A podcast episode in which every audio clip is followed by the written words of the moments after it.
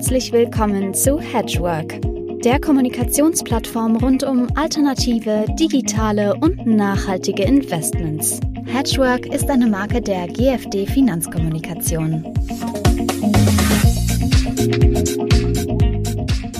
Liebe Hedgeworkerinnen, liebe Hedgeworker, liebe Zuhörerinnen und Zuhörer, ich begrüße Sie herzlich zum 56. Hedgework Talk.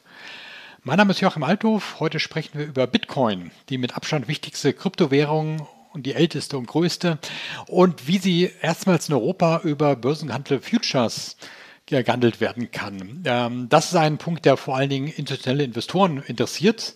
Für diesen Futures ein wichtiges Instrument für im Risikomanagement vor allen Dingen. Äh, darüber sprechen wir mit Mathis Schulze-Eising, der bei der Eurex deutsche und österreichische Kunden betreut. Hallo Joachim, grüß dich. Hallo Mathis, schön, dass du ähm, da sein kannst. Vielleicht nur zur Einordnung, weil vielen ist Eurex gar nicht so ähm, bekannt, Privatanlegern vielleicht nicht so bewusst, aber es ist ein richtiger, ein richtiges Schwergewicht in der Branche. Es ist die führende europäische Börse für Indexderivate, gerade wenn es um Futures-Optionen geht, äh, auf Eurostox 50, DAX, Stock 600, äh, aber auch Derivate auf Bundesanleihen. Da ist Eurex auf jeden Fall weit führend und gehört auch zur Gruppe Deutsche Börse, also einem der weltweit größten Konzerne für Handelsplätze.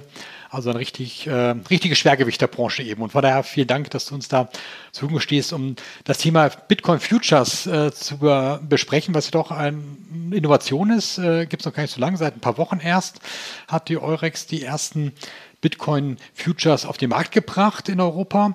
Äh, genau ist es der, muss ich ablesen, der FTSE Bitcoin Index Future. FTSE, der Indexbetreiber, der das äh, sozusagen unterstützt. Ähm, da können wir gleich im Detail noch klären. Ähm, aber bevor wir jetzt über das Produkt mit Detail sprechen, vielleicht mal zur Einordnung. Äh, Eurex, wie gesagt, bekannt für DAX, Eurostocks, äh, Bubble Futures. Warum jetzt Krypto? Ähm, warum ähm, erweitert ähm, Eurex sein Angebot in den Kryptobereich? Ja, also grundsätzlich beobachtet die Deutsche Börse bzw. die Eurex den Markt für Kryptowährungen, aber auch die Blockchain-Technologie und die jeweiligen Anwendungsmöglichkeiten schon seit einer ganzen Weile.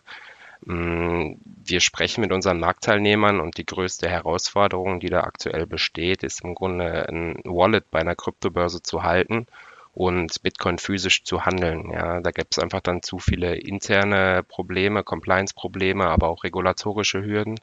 Und ich sag mal so Skandale wie jetzt zum Beispiel beim FTX-Fall haben dann noch weiter dazu geführt, dass diese internen Regularien noch weiter verschärft wurden. Ja, das war jetzt nicht wirklich förderlich für den Markt. Ja. Und da haben wir jetzt als, als globale Börse im Grunde unsere Chance gesehen, um ein Produkt auf den Markt zu bringen, was sich strukturell und regulatorisch im gleichen Rahmen bewegt wie unsere anderen Indexderivate auch, ja, was im Grunde einen einfachen Access bieten soll für den Markt. Hm. Das heißt, Investoren sind interessiert an Krypto, wollen aber auch bewährten Plattformen wie eben Eurex, bewährte Strukturen wie Futures zurückgreifen, so in dem kurz gesagt. Ja, genau. Also so ein bisschen dieser wilde Westen-Charakter, der muss jetzt ein bisschen ab ACTA gelegt werden und da äh, versucht man natürlich als, sagen wir mal, je größer das Haus an Kunden ist, äh, auch auf äh, gesicherten Plattformen unterwegs zu sein dabei. Hm. Okay, schauen wir ein bisschen genauer auf das äh, Produkt der von Future, euer Angebot äh, konkret. Ähm, allgemein, um mal die Basis ein bisschen zu legen, ein Future-Kontrakt, der ist, legt halt den Kauf oder Verkauf an Assets an einem Tag in der Zukunft fest. Äh, und der Preis ist jetzt schon festgelegt. Ist es beim FTSE Bitcoin Index Future, den ihr vorgestellt habt, genauso oder gibt es da Besonderheiten, weil es eben ein bisschen um Krypto äh, sich jetzt handelt? Ähm, wenn du mal ein bisschen Schritt für Schritt das durchgehst, wie funktioniert der Handel in dem FTSE Bitcoin Index Future? Also grundsätzlich ist das Prinzip erstmal genau das gleiche wie zum Beispiel bei unserem Eurostox 50 Future. Wichtig ist, dass der FTSE Bitcoin Index Future ein Index Future ist und das Underlying nicht direkt auf dem Bitcoin selber ist. Ähm, und das äh, bedeutet im Grunde, dass ich am Ende des Verfalls des Futures dann einen Barausgleich habe. Ich habe ein Cash Settlement. Ja, also wie du gesagt hast, ich sichere mir einen Kauf oder einen Verkaufspreis für die Zukunft habe aber am Ende keine physische Lieferung irgendeines Bitcoins oder eines ETNs, ETPs, sondern es wird alles über einen Barausgleich dann über die Eurex Clearing glattgestellt. Und ähm, ansonsten ist es sehr standardisiert. Es ist ein monatlicher Verfall, immer zum letzten Freitag des Monats beziehungsweise zum Ultimo. Ich kann ihn von montags bis freitags handeln, zwischen sogar in den verlängerten Handelszeiten zwischen 1.15 Uhr und 22 Uhr und das in Euro oder in US-Dollar. Hm. Okay, die Handelspreise sind, äh, Handelszeiten sind verlängert. Ich denke, das hängt damit zu tun, dass äh, ja Bitcoin-Kurse rund um die Uhr äh, genau. verfügbar sind und äh, anders als vielleicht Aktien- oder Anleihekurse. Äh, das heißt, Cash Settlement äh, ist es kein physisches Anleihen. Das heißt, für die, die da so da den ähm, reinen Bitcoin-Handel haben wollen, für den wäre es das nichts. Also wenn ich sage, nee, ich will wirklich jetzt für, Bitcoin selber handeln, der, für den wäre dann Future erstmal nicht das Instrument. Aber das ist ja dann eben, äh, sind verschiedene Marktteilnehmer. Hm. Ja, also auf der anderen Seite ist es erstmal eine Ableitung vom Bitcoin, ja, also wie jedes andere Derivat auch. Ähm, ist es, äh, bildet es eins zu eins den Wert des Bitcoins ab und ich kann ähm, im Grunde genauso ein Future handeln, um vom äh, Kursgewinn in Bitcoin zu profitieren, wie auch äh, der Bitcoin selber. Das, das spielt im Grunde dann keine Rolle mehr. Äh, vielleicht ähm, da vielleicht kurz im Detail, der du sagst, der Wert des Future wird abgebildet, aber das den gibt es ja sozusagen nicht, äh, nicht wie sozusagen beim äh, bei einer Aktie den festgestellten äh, Schlusskurs. Ähm, worauf beruft ihr euch da? Wie, welche äh, Bitcoin-Kurse werden da genommen? Ja, ähm, und zwar ist es so, wir arbeiten da mit dem, äh, wie, wie, der Name schon vermuten lässt, mit dem UK-Index-Provider FTSE Russell, FTSE Russell zusammen. Und FTSE Russell bekommt von zehn globalen Kryptobörsen Referenzpreise geliefert zum Verfall des Futures und er übermittelt uns dann einen finalen Settlement-Preis. Und dieser finale Settlement-Preis ist dann im Grunde maßgeblich für die Glattstellung des Futures, also fürs Cash-Settlement. Ähm, genau. Okay, also da äh, sozusagen der, der, der Preis von äh, gemittelt wahrscheinlich oder einen bestimmten Algorithmus dann berechnet von verschiedenen Börsen, um da sozusagen den einen ähm, repräsentativen Kurs zu bekommen. Genau, und ähm, hm. es läuft dann im Grunde so, wenn ich mir ein Future kaufe oder verkaufe, muss ich bei unserer Tochter Eurex Clearing ein sogenanntes Margin Account Konto eröffnen, also eine Sicherheitsanforderung leisten. Ähm, das ist auf der Long-Seite, also auf der Kaufseite, ca. 20 bis 25 Prozent vom Kurs des Bitcoins. Und wenn ich ein Future verkaufe, muss ich ca. 40 Prozent vom Kurs des Bitcoins an Sicherheit hinterlegen. Und dieses Margin-Konto wird da täglich neu berechnet, je nachdem, wie die Kauf- und Verkaufpreise des Futures gerade im Markt stehen. Wie gesagt, der finale Settlement-Preis wird dann von FTSE Russell übermittelt. Aber diese Sicherheitsanforderungen werden täglich neu berechnet bei Eurex Clearing. Nun ist ja der Bitcoin-Kurs extrem volatil, äh, wesentlich volatiler als äh, DAX oder auch vor allen Dingen äh, Anleihenkurse, die auch äh, über Futures abdeckt. Ist das dann, äh, sind da die Margin-Anforderungen auch höher eventuell? Grund, ja, grundsätzlich ist es 40 Prozent für, für ein Indexderivat keine geringe Margin-Anforderung. Das ergibt sich aus den volatilen Kursen des Bitcoins.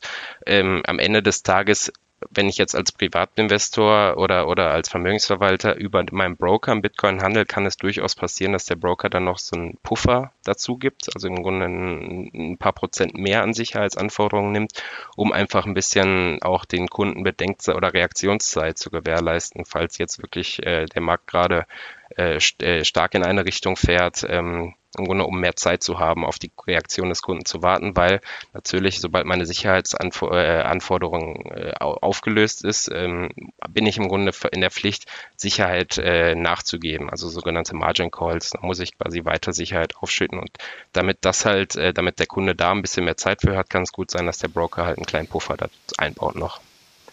Mhm. Okay, wie, wie ist das, ähm, äh, wer, auf wen beruft, beläuft das Emittentenrisiko, wenn ich ein, ein Future sozusagen handle? Weil das ist ja oft, ein, gerade beim, bei Kryptowährungen äh, Bitcoin einmal äh, von Investoren ein Punkt, naja, wer ist denn mein Counterpart? Äh, es gibt ja keinen Bitcoin-Emittenten, auf den ich dann, äh, auf den ich berufen kann. Äh, wie ist das jetzt bei dem speziellen Index Future? Also im Gegensatz zu den meisten ETFs, ETPs, die gerade so im Markt sind, ist der Future nicht ge physisch gegen einen Bitcoin besichert, sondern das Emittentenrisiko liegt wirklich bei Eurex Clearing dabei. Und ähm, das wie, läuft dann über diese Margin Accounts. Ja, man, man stellt sich vor, Eurex Clearing hat die Rolle bei uns als Central Counterparty. Das heißt, die Eurex Clearing steht zwischen jeder Transaktion, die an der Eurex stattfindet und ist dann im Grunde, sobald jetzt ein Marktteilnehmer äh, zahlungsunfähig sein sollte, Insolvenz anmeldet, ähm, ist Eurex Clearing, ist bei uns fest verankert, dass die Eurex Clearing mit den anderen Clearing-Teilnehmern dieses Portfolio an offenen Positionen aufkauft. Das äh, läuft dann über sogenannte äh, äh Auktionen und äh, wird auch in regelmäßigen Abständen bei uns getestet. In sogenannten Fire Drill Tests werden die größten Clearing-Teilnehmer eingeladen, um im Grunde solche Szenarien nachzuspielen. Also da legen wir schon extrem viel Wert.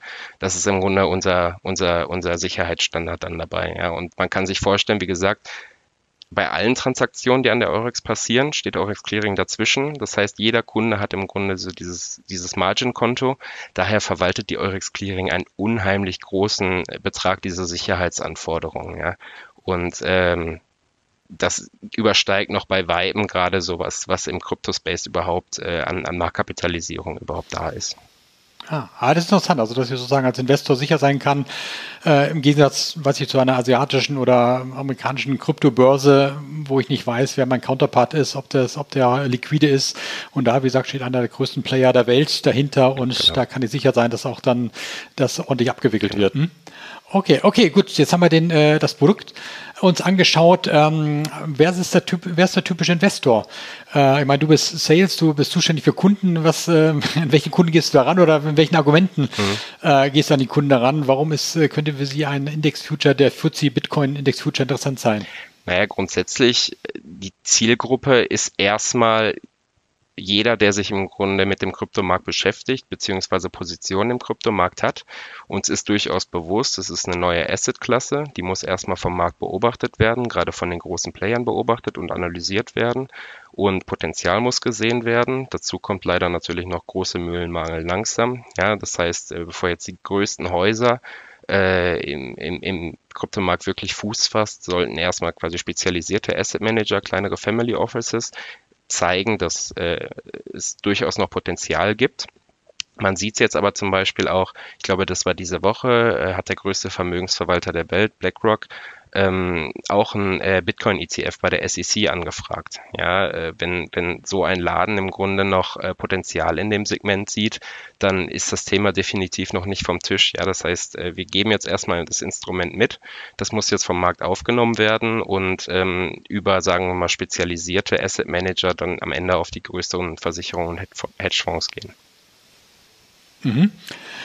Meine, das, ähm, ihr seid ja sozusagen unabhängig vom Kurs, äh, ist der, der Bitcoin Future ist interessant, für, egal ob der Kurs nun steigt oder fällt oder jetzt bei, was ich, 10 oder 30 oder 100.000 Euro liegt. Ich meine, das ist vielleicht auch dann, da seid ihr als Eurex ja entspannt. Euer Bitcoin Future funktioniert genauso, ob da, egal wie der Kurs, die Kursbewegung ist. Ja, das, also das Schöne am Future-Handel ist natürlich, er ist super, super vielseitig einsetzbar. Ja, ich kann auf der einen Seite natürlich von Aufwärts- oder Abwärtstrends profitieren. Ja, mit einer Long-Position habe ich im Grunde einen Aufwärtstrend. Äh, mit einer Short-Position kann ich von Abwärtstrend, also Kursverlusten im Bitcoin profitieren. Aber ich sag mal, der, der Hauptgrund, warum ich jetzt ein oder warum bei uns Futures gehandelt werden, ist natürlich der Hedging-Aspekt, ja, der Absicherungsaspekt. Ja. Ich stelle mir jetzt vor, ich habe in meinem Portfolio bei meinem Broker ein ETN, eine ETP-Position oder auch einen physischen Bitcoin in meinem Crypto-Wallet. Ähm, und sehe jetzt im Grunde einer volatilen Marktphase entgegen. Äh, es kommt die nächste Klage aus den USA, ähm, eine Kryptobörse kommt in die Bredouille, was auch immer. Muss ich im Grunde nicht direkt meine Position verkaufen, sondern ich kann auch ein Future auf der Short-Seite kaufen oder beziehungsweise ein Future verkaufen in dem Fall ähm, und habe über die Laufzeit des Futures, da ich mir einen Verkaufspreis heute absichere, im Grunde kein Kursrisiko mehr. Ja, ich kann meine Position über die Laufzeit des Futures komplett absichern, habe also am Ende des, der Laufzeit weder Gewinn noch Verlust gemacht. Das ist wahrscheinlich so der hauptsächliche Use Case eines Futures, aber grundsätzlich, wenn man, wenn man in dem Markt mal äh, Fuß fassen möchte, wenn man sich äh, auf Future Trading mal anschauen möchte, macht es durchaus Sinn, sich auch mal die gängigen Future Trading Strategien anzuschauen. Wir hatten diese Woche zum Beispiel beobachtet sogenannte Cash and Carry Strategien.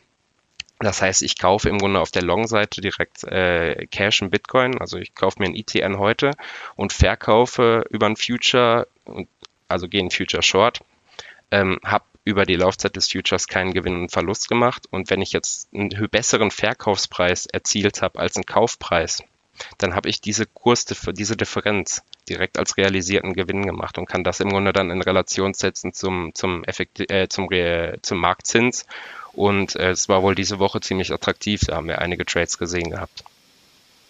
Okay, hängt auch damit zusammen, dass es eben nicht den Bitcoin-Kurs gibt, sondern man eben über verschiedene Plattformen verschiedene Möglichkeiten hatten, Bitcoin zu handeln. Ja, und ähm, auch das hat damit zu tun, aber auch, ich hatte ja gerade schon erwähnt, dieser finale Settlement-Preis, der kommt von FTSE Russell. Der tägliche Preis wird aber einfach durch Angebot und Nachfrage generiert. Das heißt, äh, ich hab, täglich kann ich natürlich reinschauen, wo ist der Future-Kauf- oder Verkaufspreis und kann mir täglich anschauen, ob es da im Grunde Differenzen zu verdienen gibt. Okay, und bei der hohen Volatilität vom Bitcoin-Kurs gibt es da immer wieder dann Möglichkeiten. Du hast eben schon USA erwähnt, äh, ist ja doch auch ein, äh, äh, da gibt es einen Bitcoin-Future schon, schon länger ähm, bei, der, in, bei der Rohstoffbörse CME in Chicago. Ähm, wie bisschen die Historie? Warum war es in den USA schon früher? Warum jetzt in Europa? Ähm, kannst du da vielleicht zwei, drei ja. Worte zu sagen? Ja, also, das stimmt, da hast du recht. Die CME hat ihr Produkt früher rausgebracht als wir. Ähm, es gibt jetzt keinen Grund zu sagen, das eine Produkt ist besser als das andere. Wir konzentrieren uns erstmal auf den europäischen Markt und äh, sprechen mit den europäischen Teilnehmern. Da war wohl äh, vielleicht nicht äh, so früh die Nachfrage da. Wir können nur sagen, wir haben uns unsere Zeit genommen, im Grunde ein Produkt zu entwickeln, was, wo wir Potenzial drin sehen, was einfach zu handeln ist, einfach zu verstehen ist und ähm, Genau, und tatsächlich ist äh, das eigentlich schon das zweite Kryptoprodukt, was wir ge äh, gelauncht haben. Das eine war ein physisch gelieferter ETN Future. Mhm. Also quasi du hast dann nach Fälligkeit des Futures äh, kein Cash Settlement gehabt, sondern eine physische Lieferung einer ETN-Position. Und das war, da haben wir dann im Nachhinein gemerkt, okay, das, das ist jetzt nicht so gut äh, vom Markt aufgenommen worden, weil es einfach schwierig abzubilden war, in, im Clearing hinterher zum Beispiel und äh, haben im Grunde das eingesehen und jetzt ein neues, einen neuen Versuch gestartet, ein neues Produkt gelauncht, das im Grunde dann mit dem Cash Settlement wesentlich einfacher zu verstehen ist. Ja. Okay, und das ja auch, wenn ich es richtig verstanden habe, äh, auch institutionellen Standard aufgesetzt habt, genau. wie es die Investoren auch kennen von äh, Eurostox Future Exakt. oder äh, der anderen Markt. Okay. Hm. Genau. Ähm, aber Europa könnte natürlich auch daher jetzt, ein, oder vielleicht war, war der Time-Lag auch äh, sogar positiv im Nachhinein, weil jetzt Mika gerade gekommen ist in Europa. Das ist ja die mittlerweile von vielen Stellen sehr gelobte äh, Krypto-Richtlinie. Markets, Markets in Crypto Assets Directive. Ähm, seht ihr das auch schon, dass es auch im Hintergrund, dass jetzt die Regulierung deutlicher oder ähm, transparenter geworden ist, da jetzt auch mehr sich für Bitcoin und Futures interessieren? Absolut. Also ich, ich persönlich sehe ganz klar, dass äh, Mika uns ein sehr klares und auch ein, ein weitsichtiges Regelwerk äh, gegeben hat. Und ähm, mittel- bis langfristig kann das durchaus einige der Unsicherheiten von den institutionellen Investoren nehmen und für mehr Volumen im Markt sorgen. Und ich sag mal, wenn ähm, jetzt in Deutschland gerade äh, im Crypto-Space eine sehr klare Grund, gesetzliche Grundlage geschaffen wurde. Vielleicht können wir damit im Grunde auch, haben wir damit auch die Chance, internationale ausländische Investoren, Asset Manager aus USA, Asien oder UK dazu zu bewegen, über einen deutschen Broker oder eine deutsche Fondsgesellschaft Exposure im Crypto-Space aufzubauen. Ja, und für uns definitiv eine Chance, uns auch im internationalen Wettbewerb besser zu platzieren. Also ganz, ganz klarer Vorteil für uns, sehe ich ganz klar, ja. Also könnte die Kombination von Mika und jetzt den Futures nochmal dazu beitragen, dass, sag mal, das europäische Krypto-Ökosystem nochmal da nach vorne zu bringen. Allein vom Volumen auch her. Das ne? würden wir ja alle hoffen, wahrscheinlich. Vielleicht ein bisschen in die Zukunft geschaut, äh, im, äh, oder was, was plant ihr vielleicht an anderen äh, Produkten? Wäre es, äh, meine, ganz naheliegend wäre ja andere ähm, Kryptowährungen zu nehmen, Ethereum oder andere äh, darauf Features aufzulegen. Ist sowas bei euch in, in, der Schublade schon oder guckt ihr ganz woanders hin? Mm, also erstmal äh, zu jedem schönen Future gehört natürlich auch eine Option. Ähm, da äh, sind wir gerade in, im Buffen Approval Prozess. Wir werden uns jetzt erstmal auf den Bitcoin konzentrieren, weil das aktuell die maßgebliche Währung, Kryptowährung ist. Aber je nachdem, wie das Produkt jetzt an, anläuft im Markt, wie das aufgenommen wird, werden wir definitiv auch unser, unser Produktportfolio erweitern. Ja, wir versuchen als größte Börse im Grunde einfach ein sehr breites Produktsegment, möglichst breites Produktsegment anbieten zu können. Hm? Okay, also von daher, vielleicht kann man Aurex irgendwann äh, vorstellen, nicht nur als die führende europäische Börse für Aktien- und Rentenindexderivate, sondern eben auch für Kryptoindexderivate. Das wäre nicht schön schlecht. wäre es, schön wäre es, ja. Und wie gesagt, also äh, insgesamt die ganze Blockchain-Technologie äh, ist auch in der Forschung. Da kann ich jetzt auch nicht viel zu sagen, aber äh, man kann sich sicherlich vorstellen, Stichwort Smart Contracts findet natürlich auch äh, äh, spannende Anwendungsfälle, zum Beispiel für, für einen Derivatekontrakt. Mhm. Ja, da ist natürlich noch, äh, noch ein bisschen Zukunftsmusik, das ist aber. Zukunftsmusik, ganz klar, ja. Das ist auf jeden Fall Sache, die wir vielleicht im nächsten Podcast dann besprechen sollten, wie weit dann Eurix da weitergekommen ist bei Smart Contracts genau, und in Index Futures. okay, Mathis, vielen herzlichen Dank. Super interessantes Gespräch und ähm, wie gesagt, wir werden es weiter beobachten und dann können wir auf jeden Fall nochmal ein Update zu machen. Sehr gerne. Schön, dass ich hier sein konnte. Dankeschön. Ja, danke nochmal an die Zuhörerinnen und Zuhörer, liebe Hedgeworkerinnen, liebe Hedgeworker. Wenn es Ihnen gefallen hat, bitte abonnieren Sie uns. Sie wissen, wie das geht. Auf den Knopf drücken, äh, wo Sie immer zuhören, im Desktop oder Spotify, Apple Podcast und gerne dann in zwei Wochen wieder beim nächsten Gespräch. Tschüss.